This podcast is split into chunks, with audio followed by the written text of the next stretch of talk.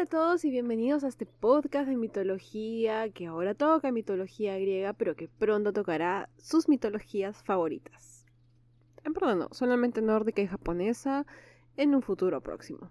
Ya saben, he repetido mil veces, fin de año es el momento en el que este podcast va a prosperar. Así, 2022 es el podcast, es el año, digo, en el que verán grandes cambios en todo lo que es esta, esta, este proyecto. Em, en el episodio de hoy dirán, ¿qué vamos a hablar? Ya hemos hablado de todo, ya, ¿qué más puede haber? No, se sorprenderán todas las historias que faltan contar. Quiero contar la Odisea, quiero contar la Divina Comedia, quiero contar tantas... Ah, mi favorita personal, la Oresteada. Me, encanta toda, toda esa historia, no solamente por lo que ocurre en ella, sino por em, porque es el desenlace de una de las tantas historias trágicas que tenemos em, en la mitología, ¿no? Es como que uno espera que después de la desgracia llegue la, eh, la paz, que llegue la alegría, que todo esté bien, y no resulta ser así, ¿no? Resulta que viene una serie de tres libros más en donde las cosas no están bien. Así que hay mucho que contar. En el episodio de hoy hablaremos de Eris, Eris, la famosa Eris, como la diosa de la discordia. Eh, hay muchas series, muchas películas, etcétera, etcétera, que han hablado de Eris y la primera que me sale, ¿no? Que, recuerdo, que se me viene a la mente, son las sombrías aventuras de Billy Mandy. Cuando yo era, ni siquiera era tan niña cuando veía eso, pero ya sabía un poco de mitología y me parecía muy gracioso que la forma en cómo estaba representada, ¿no? o sea, es, es, es, mala, pero es muy cómica, eh, muy, siempre está muy enojada, siempre tiene su manzana dorada y en verdad es una representación muy eh, fidedigna de lo que realmente Eris. Así que no vamos a alargar más y vamos a aprender sobre qué onda con Eris, por qué hacía lo que hacía, si tenía remordimiento, tenía preferencias o solamente quería el caos, sea donde sea. Algo como Loki tal vez.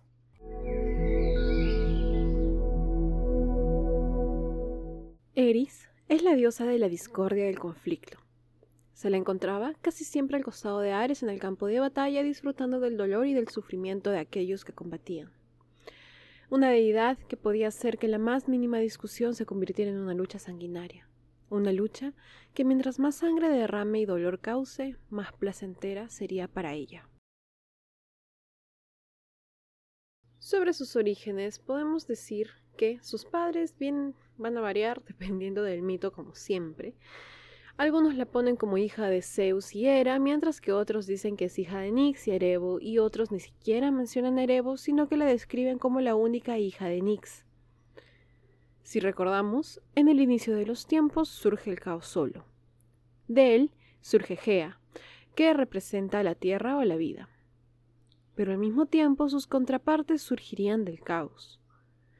Una vez que surge Eros, que es hablando, o sea, estamos hablando de Eros como la concepción del amor y no del cupido que conocemos, eh, este influye en el caos y allí surge Erebos, las tinieblas, y Nix, que era la noche.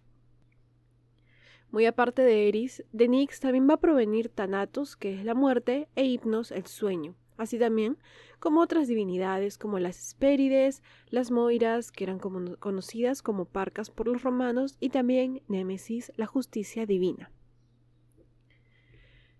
Hesiodo hablará sobre ella, es decir, Eris, o mejor, ellas, pues Hesiodo va a afirmar que existieron dos Eris. Una, a la cual los hombres admirarían después de conocerla, pues sabrían entenderla, pero la otra a la que siempre culparían completamente, pues es una personificación cruel que va a representar a la terrible guerra y a la batalla, y nadie puede amar a la guerra. Pero la otra es la hija mayor de Nix y de Erebos, y es más amable con los hombres. Es aquella que juega con los sentimientos negativos que crecen en los humanos, los celos, la envidia, el enojo. Básicamente, Hesiodo interpreta que existe la Eris sanguinaria y despiadada que es aquella que aparece en las guerras, pero la otra Eris es aquella que se encarga de las cosas comunes del día a día, tal vez algo similar a la Eris que aparece en las sombrías aventuras de Billy Mandy, alguien que es entre comillas mala, pero como lo podemos ser todos los seres humanos. Así vemos que existen diferentes ideas de lo que fue Eris, muchos la consideran una simple personificación, eh, las descripciones sobre Eris han sido variadas y si bien muchas la representan de forma similar que a Medusa, muchos otros simplemente la representan con colores opacos, ¿no? Pero con ninguna característica en particular que se repita. En su obra La Teogonia, Hesiodo habla de los hijos de Eris, que fueron un montón, y que en realidad son como representaciones de sentimientos o cosas así. Es algo de lo que estaba hablando hasta hace un momento, no son como individuos físicos. Eh, hay mucho misterio sobre ciertos dioses porque junto con las mil interpretaciones que existen también está la cuestión de que algunos no tienen historias donde aparecen como entidades físicas como Tanatos o Hipnos, ¿no? Hay pocas historias donde aparecen como seres físicos. Tanatos siempre es la, muerte e Hipnos el sueño. Y casi siempre es como que Tanatos se llevó a tal fulano y ya. Y esto lo único que está representando es que la persona falleció. Eh, espero que se entienda, pero esto es, es como que la explicación más, más clara que puedo dar sobre lo que ocurre con los hijos de, de Eris. Fueron muchísimos y viene, como les digo, comillas, en comillas hijos, porque no son como eh, Zeus y Hera y los hijos que tuvieron, sino es más como cosas o seres que nacen, ¿no? De, de la, de la entidad que era Eris. Está Ponos, que representa la dificultad y el tormento que conlleva el trabajo extremo. El trabajo que es extremadamente pesado, que se requiere realizar para sobrevivir de la pobreza y de las condiciones extremas. Está Lete, que era la olvidadez. Limos, que era la personificación de la hambruna extrema, representaba la inanición y a la población famélica que quedaba después de una guerra. Las algos eran tres hermanas, Lupa, Ania y Acos, y representaban el dolor físico y mental, la angustia y el duelo, respectivamente. Las isminas, que eran los espíritus del combate sin armas, es decir, de las disputas las macas, que eran lo opuesto a las anteriores y representaban las grandes batallas, eh, entre ellas también la confusión que se daba en el campo de batalla. Las fonos, que era la personificación del asesinato, la matanza violenta que ocurría fuera de la guerra. Las androctasias, que era la matanza pero dentro del campo de batalla, es decir, la masacre que ocurría en las guerras. Orcus, que era una divinidad de los juramentos y castigaba solamente a aquellos que lo rompían. Ate, que era la impulsividad, la imprudencia, la insensatez. Disnomia se enfocaba en el quebrantamiento de las leyes del orden, el desorden que ocurre a raíz de éste. Las anfilogias, que eran la personificación de los altercados comunes los pseudólogos, que era un grupo de espíritus que representaban las mentiras, los Naikea, que representaban a las enemistades y a los rencores duraderos. Todo este grupo de espíritus son conocidos como los Kakodaimes.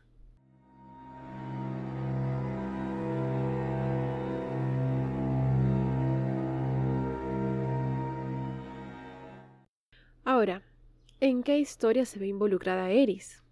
¿En qué historias no se ve involucrada, más bien?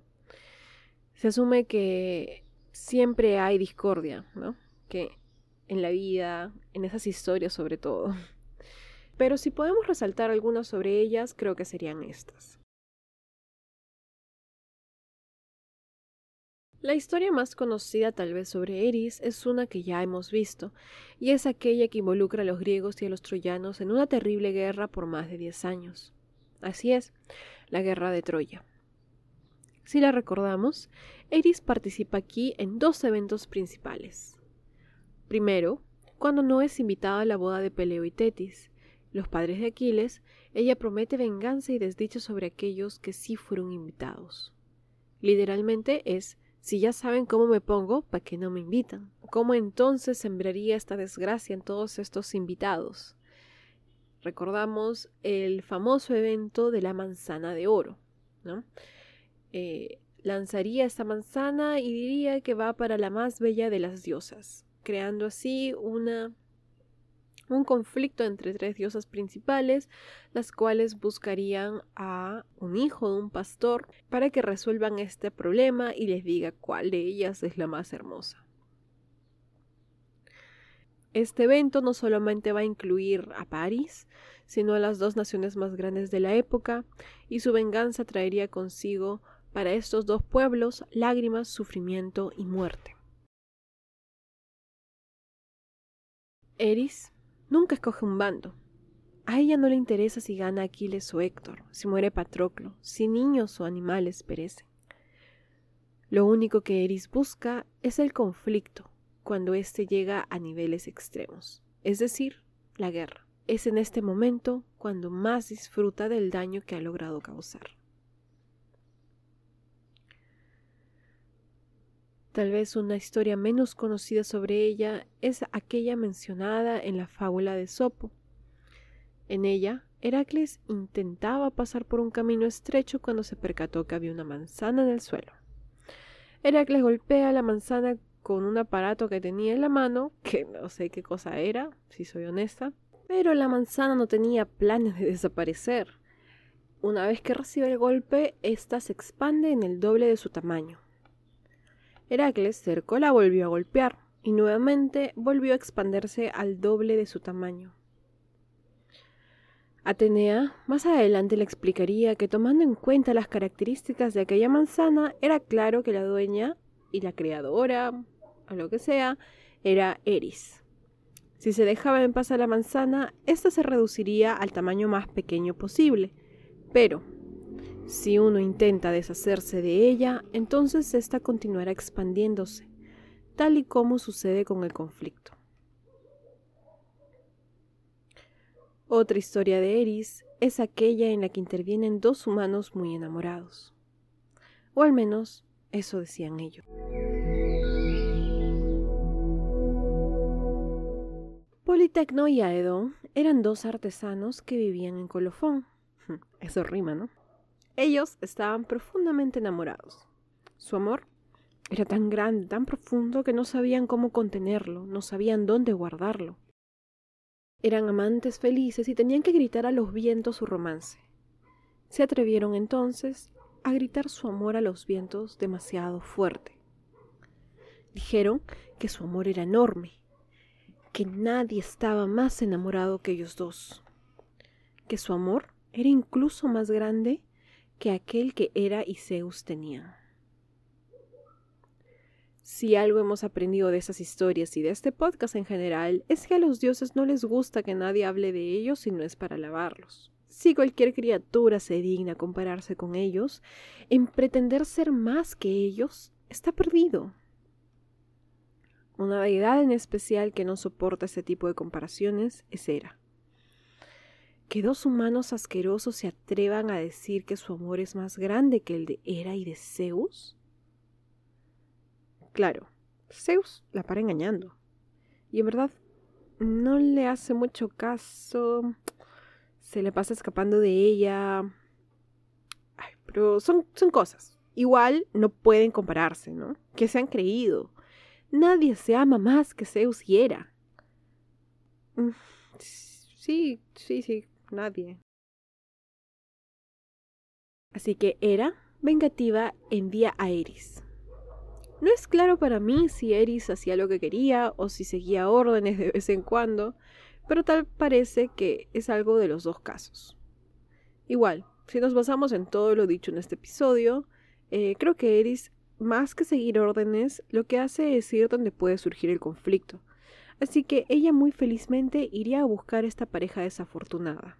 Podía sentir que aquí iba a haber buena bronca, ¿no? Politecno en ese momento estaba terminando con un carruaje y Aedon estaba tejiendo una manta, cuando de pronto aparece la diosa Eris. Ella los observa y de forma muy inocente les dijo, ¿qué les parece si hacemos una apuesta? Aquel que termine último tendrá que darle al otro una esclava. Un poco de competencia sana, ¿no? No le hace daño a nadie. Entre parejas sobre todo, que son seguramente mejores amigos, ¿por qué no podrían ver quién termina su tarea más rápido? Y claro, qué mejor regalo que una esclava. Esos objetos de la época tan útiles llamados mujeres, ¿no?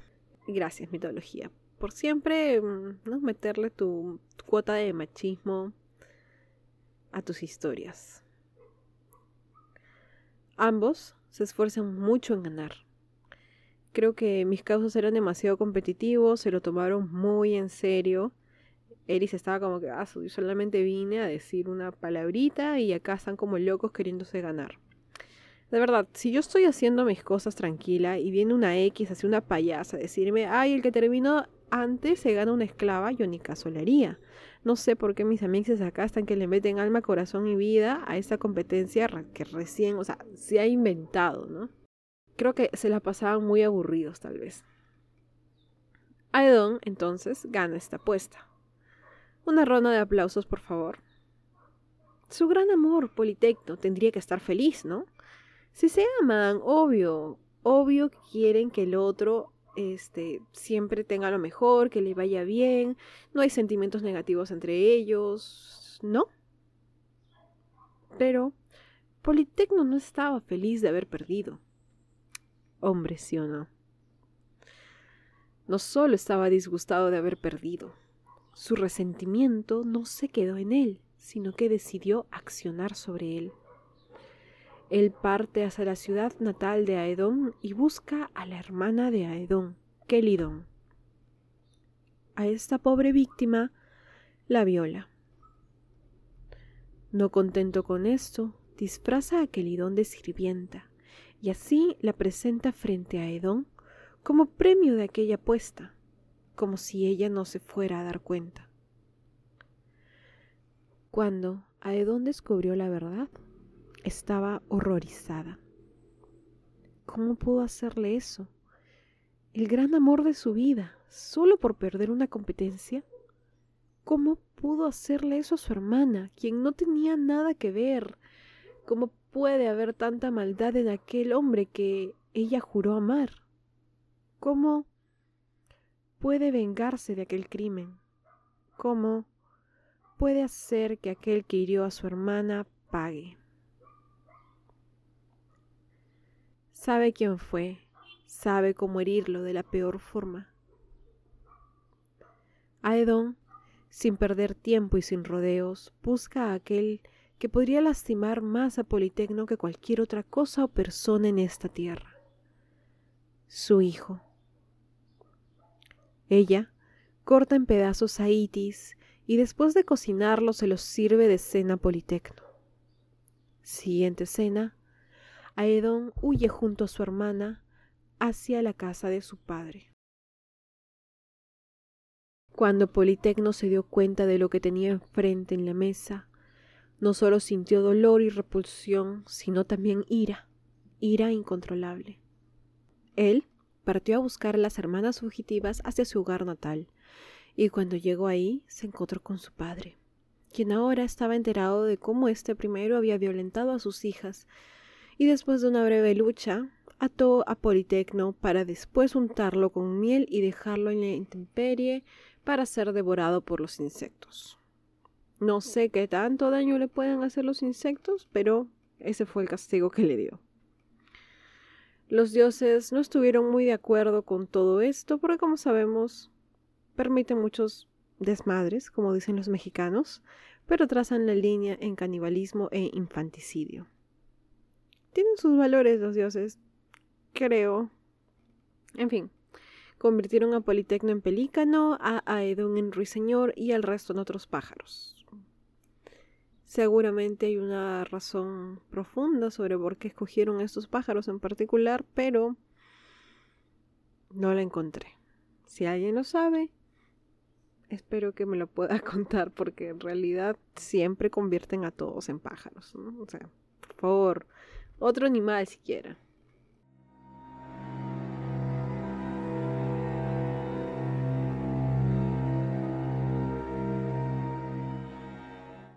Algo que yo no sabía pero que me pareció muy interesante es esto que, que investigué, que descubrí descubrí para mí, obviamente, no para el mundo.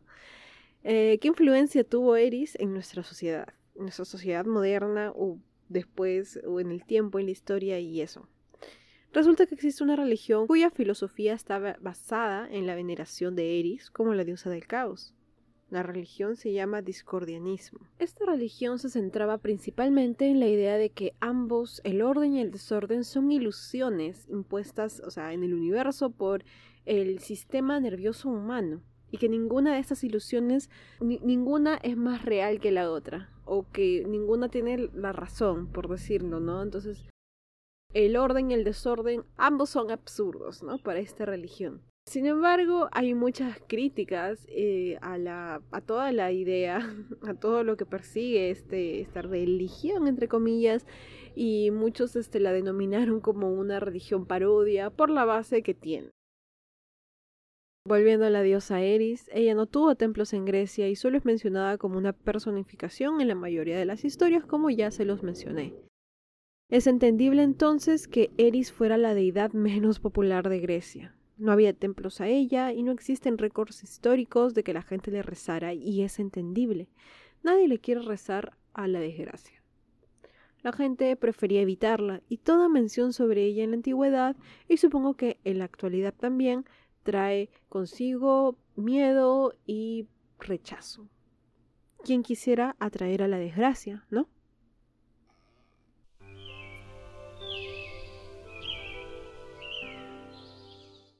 Y eso es todo por el día de hoy. Espero que les haya gustado este episodio, que estén muy muy bien y ya saben, ya saben amigos, fin de año somos. Ténganme paciencia, fin de año van a tener una super sorpresa. Wow, una moto decidió hacer mucho mucha bulla fuera de mi casa. Gracias, gracias. No se calla hasta ahora, no sé si lo escuchan. Que estén muy bien y cuídense un montón. Chao.